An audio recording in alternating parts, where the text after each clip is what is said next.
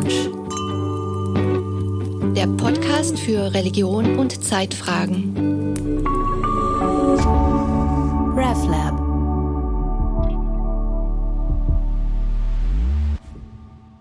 Herzlich willkommen bei einer neuen Ausgabe des Podcast Theo Lounge. Wir haben öfters schon das Thema Spiritualität umkreist und diesmal nähern wir uns aus einer künstlerischen und ökofeministischen Perspektive. Ich habe heute zu Gast eine Künstlerin und Anthropologin. Sie interessiert sich für dissidente Göttinnen. Elisabeth von Samsonov und ich bin Johanna Di Blasi aus dem RevLab. Du arbeitest philosophisch, anthropologisch, künstlerisch. Wir sind heute per Zoom verbunden und ich sehe dich da jetzt in einer, äh, würde ich sagen, so Studiosituation, Ateliersituation. Äh, sag mir doch mal, wo du, wo du dich da gerade befindest. Ich befinde mich gerade in meiner Küche. Äh, meine Wohnungen sind immer sehr seltsam, weil die sind immer solche Mischungen zwischen äh, Werkstätten und, und Wohnungen. Also wohnen tue ich nicht wirklich, sondern ich arbeite meistens in meiner Wohnung. Also hier ist meine, meine Küche weil in meiner Küche stehen eben auch diese riesigen Skulpturen, die gerade zurückgekommen sind von einer Ausstellung aus dem Weg. Und deswegen sah das ja so aus. Hier siehst du. Ja.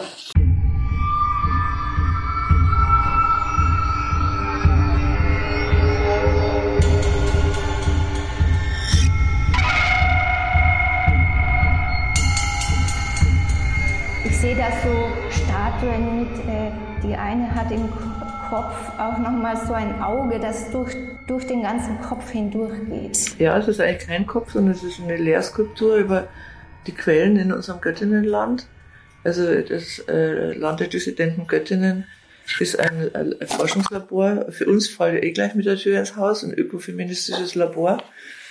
Äh, und wir haben dort vor allen Dingen etwas gemacht, die letzten zwei Jahre, nämlich nach Wasser geforscht und gesucht mit einem Team von Leuten, die das können, mit Routen gehen. Und diese Skulptur, die ist eigentlich so ein Turm aus den, aus den unterschiedlichen äh, Beschaffenheit der drei unterschiedlichen Wasser, die wir in diesem Göttinnenland haben. Das ist fahrbar, also es ist eine Leerskulptur. Unten ist, ist äh, das weiße Wasser, in der Mitte das rote und oben das schwarze.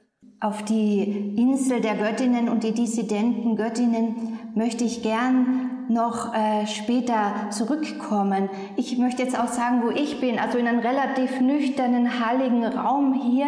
Ich musste kurzfristig umziehen, eigentlich wollte ich im RevLab Studio sein. Also äh, da haben wir schon mal diese Ebene der Verbindung, der technischen Verbindung, ähm, zwei unterschiedliche Räume. Es ist nicht ganz perfekt, aber vielleicht auch irgendwie auch wieder interessant, weil es verdeutlicht, dass, dass wir jetzt leider nicht gerade zusammen sitzen können.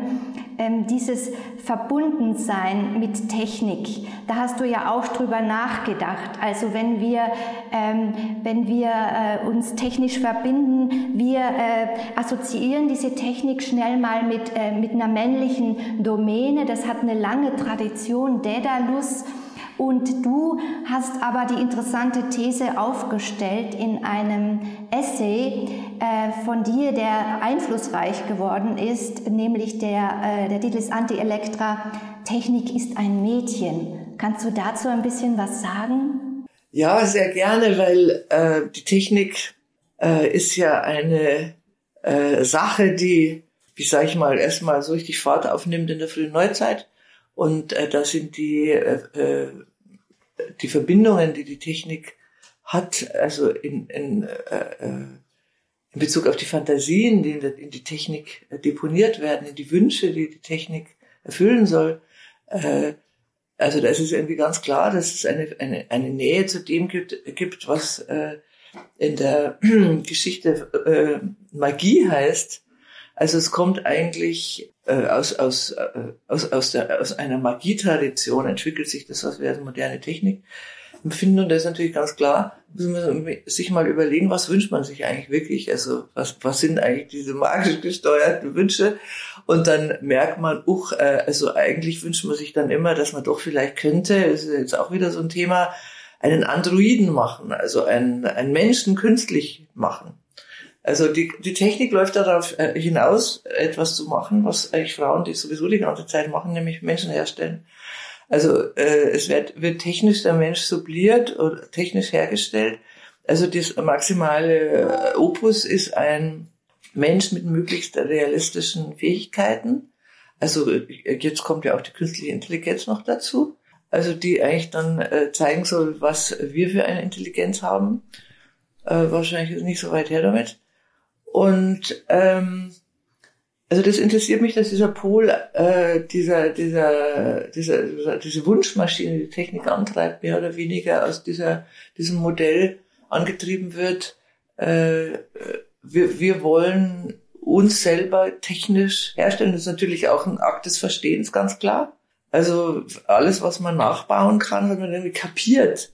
Und deswegen ist die Technik äh, äh, eben komischerweise beseelt von solchen Dingen wie eben künstliche Menschen herstellen, obwohl äh, Frauen ja, wie gesagt, äh, das äh, fantastisch beherrschen seit vielen äh, hunderttausend Jahren, nämlich äh, äh, Körper produzieren, also lebendige Körper produzieren. Und ich finde schon, dass wenn man jetzt mal diese, diese beiden Modelle, also sozusagen die natürliche äh, oder weibliche Produktion von Körpern durch ihre Körper produzierende Körper und diese künstlichen, technisch hergestellte Körper miteinander in Beziehung setzt, dann ist ganz einfach, also diese Gleichung der Technik äh, wieder umzukehren. Also weil dann sind natürlich Frauen die Supertechnikerinnen, weil sie diese, dieses äh, Opus Markus sozusagen voll, äh, vollziehen können. Es ist auch jetzt egal, ob, äh, ob äh, ein äh, ein, ein Mädchen, eine Mädchentechnikerin, also tatsächlich Geburten herstellt oder nicht. Aber diese Idee, einen Körper zu haben, der das, äh, der das theoretisch könnte, würde wahrscheinlich schon ausreichen, um äh, also diese, diese, diese, diese Mädchenfantasien freizusetzen, dass man irgendwie so eine Art äh, Host ist von, von, von anderen Körpern. Und diese Fantasie ist so unglaublich stark, dass ich glaube, aus dieser Fantasie lassen sich alle möglichen anderen Ableitungen auch technischer Natur herleiten, wie zum Beispiel eben der Verbindungswunsch, also der Telekommunikationswunsch, äh, also eben akustisch oder wie wir das jetzt machen, mit Sprache und Bild, das ist fantastisch. Also alle diese Dinge, die da in diesem äh, Magiepaket äh, der, der Reproduktion, der, der Herstellung sozusagen von sprechenden äh, Körpern lebenden Körpern, Körpern, die sich was zu sagen haben, die merkwürdige Reaktionen aufeinander haben, diese Körper, weil sie eben lebendig sind oder eine Psyche haben. Also dieser, dieser ganze Komplex interessiert mich irgendwie sehr, sehr, sehr, sehr. Und deswegen eben diese provokante Hypothese, der Techniker ist nicht ein Mann, wie jeder denkt, sondern eigentlich ein Mädchen, nicht mal eine, eine Frau. Mich interessiert übrigens als Feministin die Beschäftigung mit den Frauen nicht so sehr als die Beschäftigung mit den Mädchen.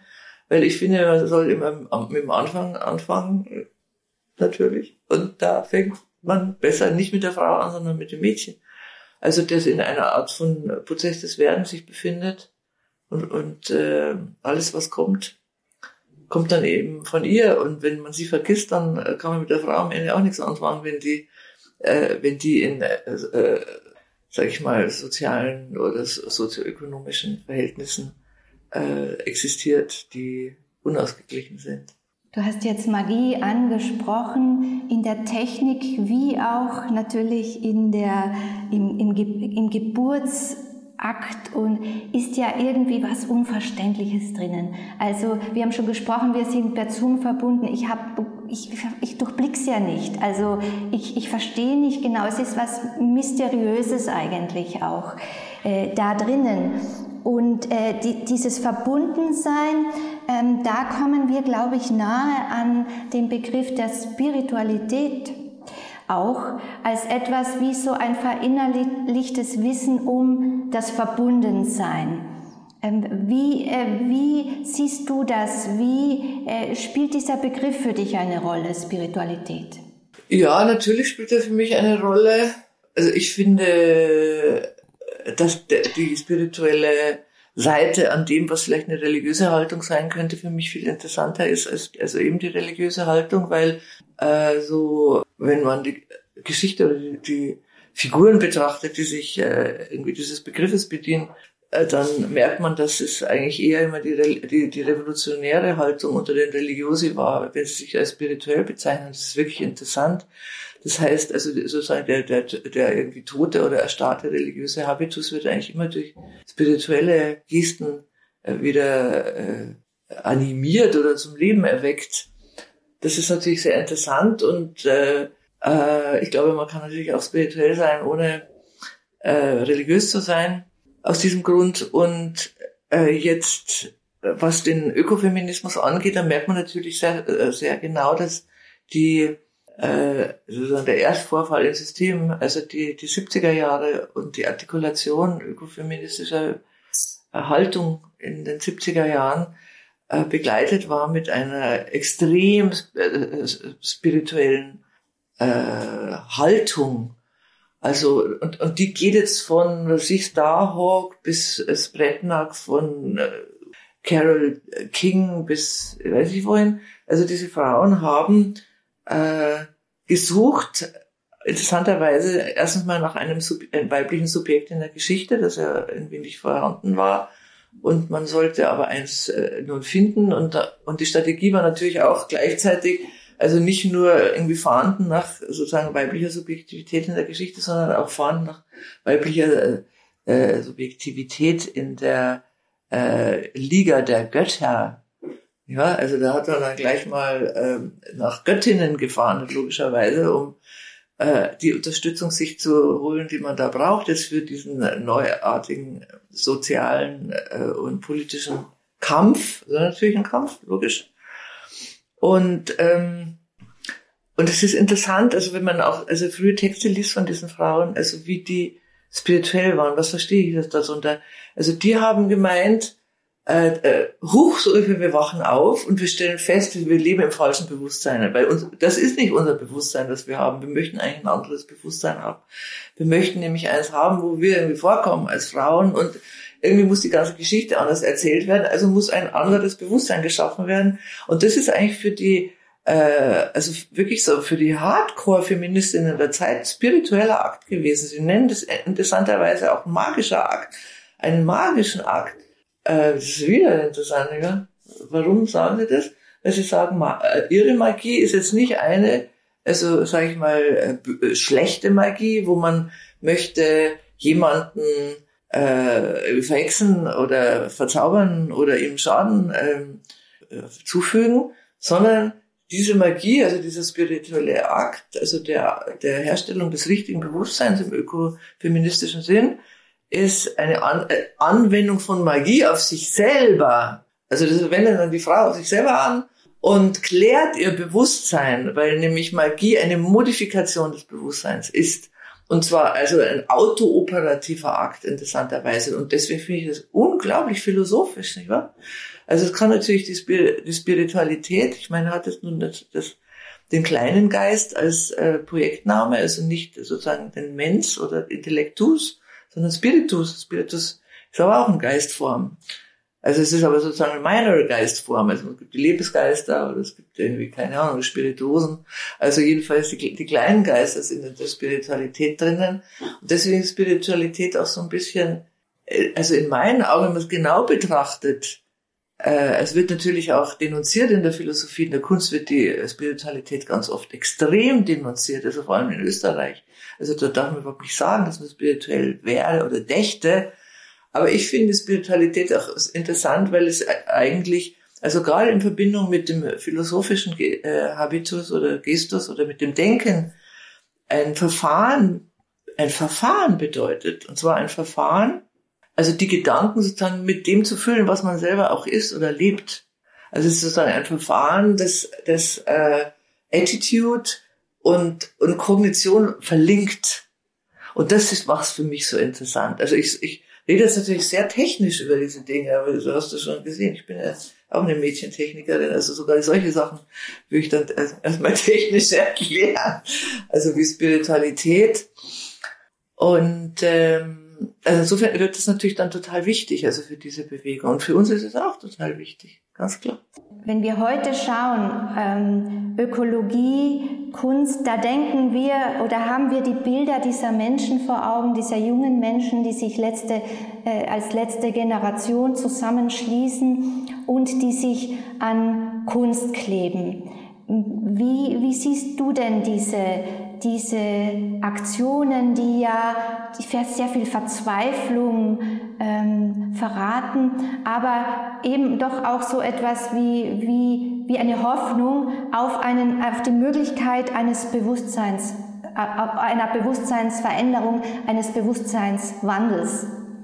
Ja, also ich weiß nicht, ob, ob schon so direkt der Bewusstseinswandel durch so eine Aktion äh, angestoßen werden kann. Auf jeden Fall wird hier eine massive Provokation inszeniert.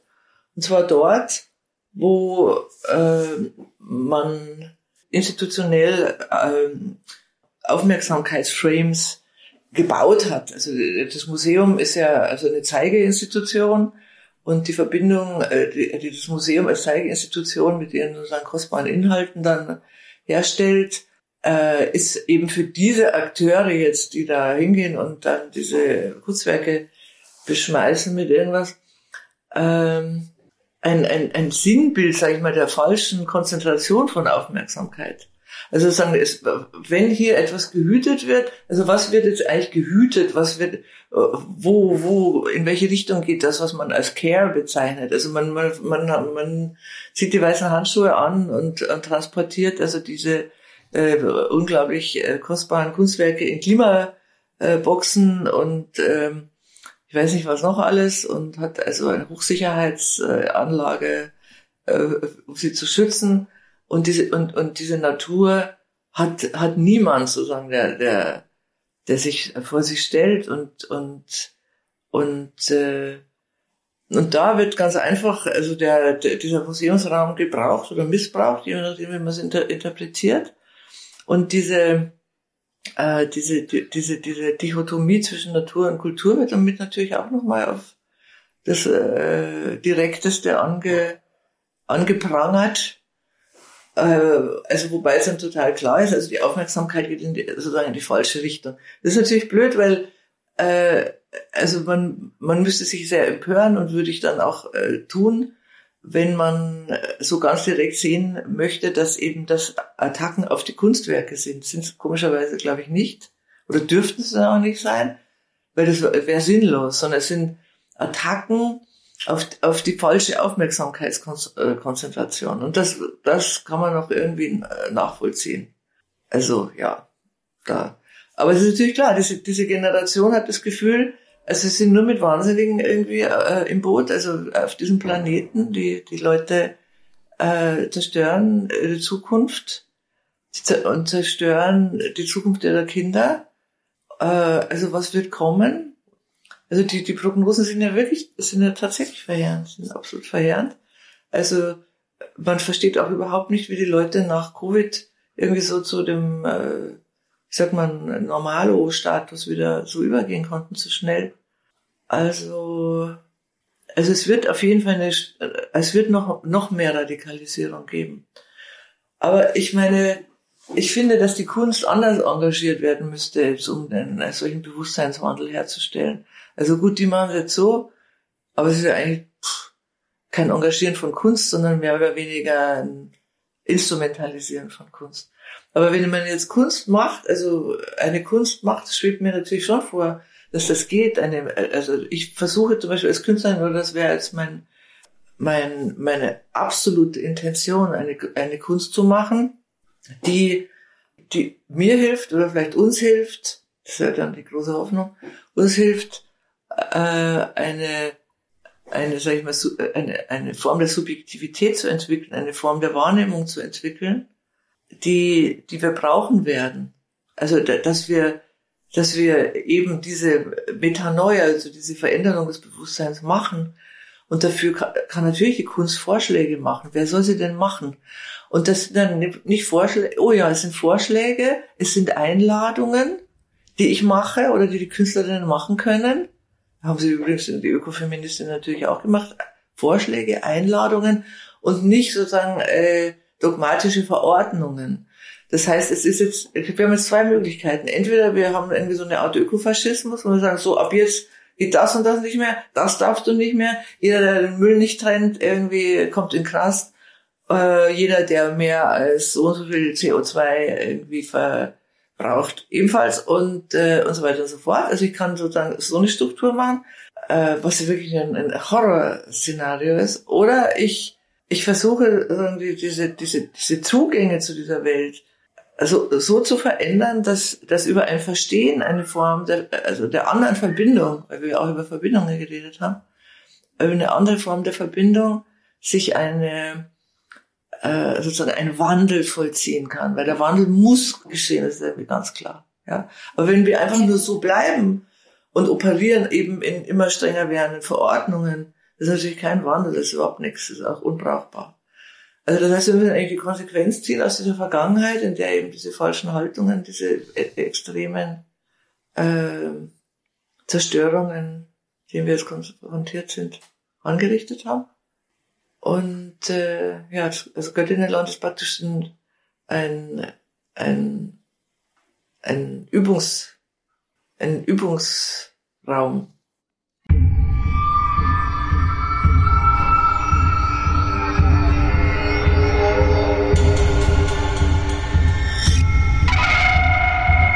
hast mit deiner Kunst und mit, speziell mit einem Essay eine, in der intellektuellen Welt eine große Aufmerksamkeit erreicht. Und zwar ist das 2007, 2007 dieser Text Anti-Elektra, Totemismus und Schizogamie herausgekommen bei Diaphanes in Berlin und Zürich und hat zahlreiche Übersetzungen erfahren. Und ich habe gesehen, du hast das Gaia gewidmet du bist da wirklich früh dran, weil zum Beispiel Latours äh, wichtiges, auch im äh, Kunst- und Kulturbereich sehr einflussreiches Buch Kampf um Gaia ist äh, auf Deutsch zehn Jahre später erschienen. Dann haben wir die ökofeministische Dokumenta gehabt. Dies war die Dokumenta 13, das war 2012. Und du hast da ähm, 2007 ein, ein philosophisch sehr, sehr tief gedachten Essay, einen längeren Essay geschrieben. Ähm, kannst du dazu ein bisschen was sagen? Was waren da die Inspirationsquellen? Wieso warst du da schon so früh an den Themen, wo, wo ich glaube jetzt viele, viele dran sind? Ah ja, also äh, erstens mal freue ich mich total und fühle mich sehr geehrt, dass du das Buch gelesen hast. Es ist, freut mich wirklich sehr, weil es ist ja auch nicht so ganz einfach zu lesen aber ich glaube immer einfacher zu verstehen. Also äh, jetzt heute aus der heutigen Perspektive, glaube ich, kann man viele Thesen in diesem Buch so ganz schnell erfassen. Also ich äh, äh, hatte den Elektrakomplex im Auge, der äh, eine bestimmte Problematik thematisiert zwischen zwei Frauen, nämlich zwischen Mutter und Tochter. Also der Elektrakomplex äh, wäre eben äh, so ungefähr, also es ist nicht so ganz äh, Hasenrein. Freud hat ja eigentlich für die Frauen gar keinen extra Komplex äh, wollen definieren. Er war, er war eigentlich nur an dem Oedipus-Komplex interessiert. Aber es kam irgendwie dazu, dass die Frauen sich dann halt äh, auch dieses Oedipus, äh, des e-, Elektra-Komplexes mehr oder weniger bemächtigt haben und den dann mehr oder weniger spiegelverkehrt zum Oedipus-Komplex ausgelegt. Also Oedipus, ganz klar, äh, hasst den Vater und will die Mutter heiraten und umgekehrt das Mädchen äh, hasst äh, die, äh, die Mutter und will den Vater heiraten. Also so weit, so gut. Das ist äh, die Strickweise. Jetzt kann man sich gut vorstellen, dass wenn ich jetzt äh, als Feministin den historischen Befund habe, dass ich also den äh, sagenhaften Ausfall äh, weiblicher Subjektivität dann äh, registrieren muss, äh, um einen Ausgleich zu schaffen, muss ich also fahnden, warum also dieser, dieser Bruch stattfindet und auf welcher Ebene findet dieser Bruch statt, diese, diese gewaltige Unterbrechung, also die, die Geschichte der Weiblichkeit erfahren hat. Und dann, dann sieht man eben, dass diese, dieser Elektro, Elektro, äh, Komplex eben diese Beziehung, diese ganz einfache Beziehung zur Mutter so, so in Frage stellt oder desartikuliert. Also jede Generation sozusagen fängt wieder von vorne an äh, dann sich äh, aus ihrer Löschung äh, zu erheben, weil äh, die gehasste Mutter kann ja sozusagen kein symbolisches Kapital ak akkumulieren durch eine Art von intergenerationeller, ähm, wie soll ich sagen, äh, Addition, Superakkumulation oder sonst irgendwas. Also das ist ein richtiges Problem, dass also über diesen Elektrakomplex äh, äh, eine Pseudo-Erklärung vorliegt für, für sozusagen dieses permanent auf Null stellen, sozusagen Weib, von weiblicher äh, Subjektivität. Also der, der Ödipus, äh, Anti-Ödipus von der Lösung Batterie ist natürlich das eine schönes, äh, schöne Vorlage gewesen oder so eine intertextuelle Vorlage. Aber ich habe dann schon gesehen ganz schnell, also dass der Elektrakomplex ganz asymmetrisch gebaut ist zum äh, äh, der Elektrokomplex asymmetrisch gebaut ist zum Ödipus-Komplex. Ja, aber warum ist das jetzt so wichtig für die Ökologie? Ja, eine Brücke würde ich sagen, okay, Mutter, ähm, vor Ödipal Mutter Erde. Ähm, du äh, sprichst da in dem Essay auch an, dass wir irgendwie die Kinder der Mutter Erde, wir jetzt die menschlichen und anders als menschlichen Wesen, irgendwie geboren sind und ungeboren gleichzeitig, weil wir, wir sind ja in einem Riesen, wie so in, in einem Gefäß und äh, dieser Gaia, also dieser, dieses Gaia-Stichwort, das kommt ja gar nicht, wie viele vielleicht denken, irgendwie primär jetzt aus der Esoterik, das kommt eben stark von biophysikalischen Einsichten auch. Wie stark ähm, die Dinge, die, die Substanzen ähm, miteinander interagieren, wie das ja vielleicht wie eine Art Lebewesen ist. Und nun sind wir in, in, in einer Gegenwart, wo wir das aber ähm, sehr, sehr ähm, technoid, sehr distanziert, dieses Weltverhältnis vielfach denken, vielleicht ändert sich da gerade was? Und genau da ähm, hakst du aber auch ein mit, mit diesem Essay Anti-Elektra. Ja, ja, genau. Also weil, ähm, weil wenn man dieses Mutter-Tochter-Verhältnis äh, so auf einer formalen Ebene betrachtet, dann äh, äh ist die, der, das Stichwort Mutterhass äh, auch anzuwenden auf das Verhältnis zwischen den Menschen und dieser Erde. Ja, also irgendwas stimmt da nicht ganz. Also irgendwie ist dieses Verhältnis so, so gebrochen oder, oder desartikuliert, dass man da wieder was machen muss. Und vielleicht müsste man eben erstmal, äh, wie sagt man, wie in so einer riesen äh, äh, therapeutischen Sitzung oder einer riesen Klempnerei, also alle diese, diese, diese wie sage ich, Modelle der Installation einer solchen, eines solchen Bruchs äh, untersuchen. Und ähm, also das heißt, dass äh, die, die Summe aller Mütter, also die Mütter gibt es in allen Gattungen, die Summe aller Mütter, aller sozusagen körperproduzierenden Körper haben sozusagen ihre letzte Referenz in dem einen großen Totem und das ist eben die Erde selber. Und äh, wenn man jetzt so, so, also diese Linien alle wieder aufmacht, also deswegen nicht Elektra-Komplex, sondern Anti-Elektra, der Titel von meinem, meinem Buch, dann kommt man eben dazu, dass, dass tatsächlich einen, einen Weg geben muss oder einen Weg geben kann, also in dieser Erde, also in dieser Erde zu sein, also nicht auf ihr oder in einer solchen Existenz, äh, die bedeutet ein Herausgehen in ein irgendwie offenes, äh, keine Ahnung was, sondern ein in der Erde leben, also ein in der Erde leben, und zwar in einer Art von, äh, wie sagt man, auch intergenerischer äh, Interdependenz der Wesen. Also dass das, dass das menschliche Feld äh, nichts Besseres machen könnte, als sozusagen alte äh, Modelle sozialer Organisation nochmal sich äh, vor Augen zu führen, nämlich zum Beispiel eben, deswegen spielt der Totemismus so eine Rolle. Totemismus ist für mich deswegen so, so spannend jetzt in diesem Zusammenhang, weil der Totemismus äh, so eine ganz tolle Herkunftsfantasie hat, also dass Menschen eigentlich äh, von Tieren abstammen würden. Und das ist, das ist sehr, sehr toll, weil diese Vorstellung, wenn man die hat, also das war meine Großmutter oder meine Ahn, Ahnfrau war Flamingo zum Beispiel, ja muss man nicht lachen, sondern sagen, ja, genau, ein Flamingo.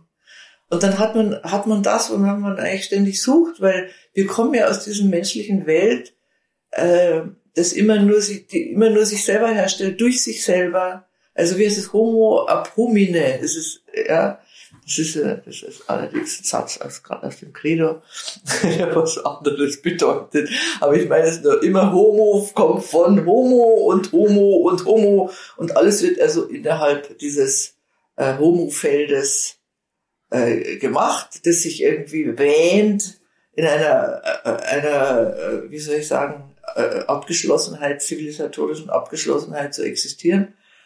Also das, also sechs Sätzen kann man nur sagen. Und jetzt würde sozusagen so eine totemische Lesart dieser intergenerischen äh, Verkettung uns ermöglichen, sozusagen nicht auf die Erde zurückzukommen, sondern in, und zu entdecken, dass wir in ihr leben, in ihr, in ihr. Und alle diese Wesen, die diese Oberfläche bevölkern, und dieser Stern ist wirklich unglaublich, der tut nichts anderes als Leben herstellen mit den unglaublichsten Mitteln. Also da ist also mein Wort von der Technikerin wieder wirklich berechtigt, weil die Natur ist die Haupttechnikerin und wenn sie eine Mutter ist, dann ist sie vielleicht eine Mutter, vielleicht ist sie auch mehr als eine Mutter, weil, weil sie, sie, sie stellt eben diese Körper her. Ich weiß, sie, sie ist wirklich unglaublich.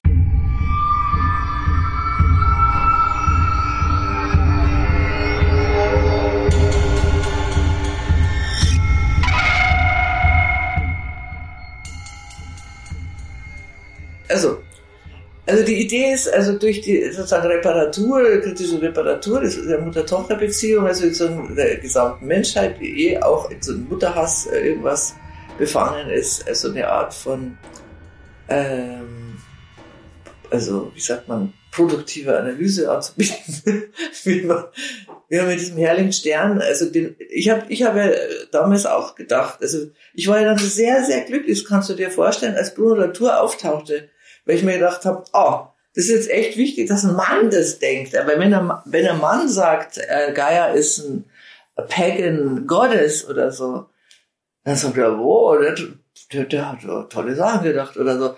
Und die Frauen sagten das schon 40 Jahre lang vorher. Ja, wie ich gesagt habe, die so ein bisschen spirituell angehauchten Ökofeministen, Feministinnen Amerikas. Und, und, und man hat dann nur gesagt, boah, die, das ist Esoteriker.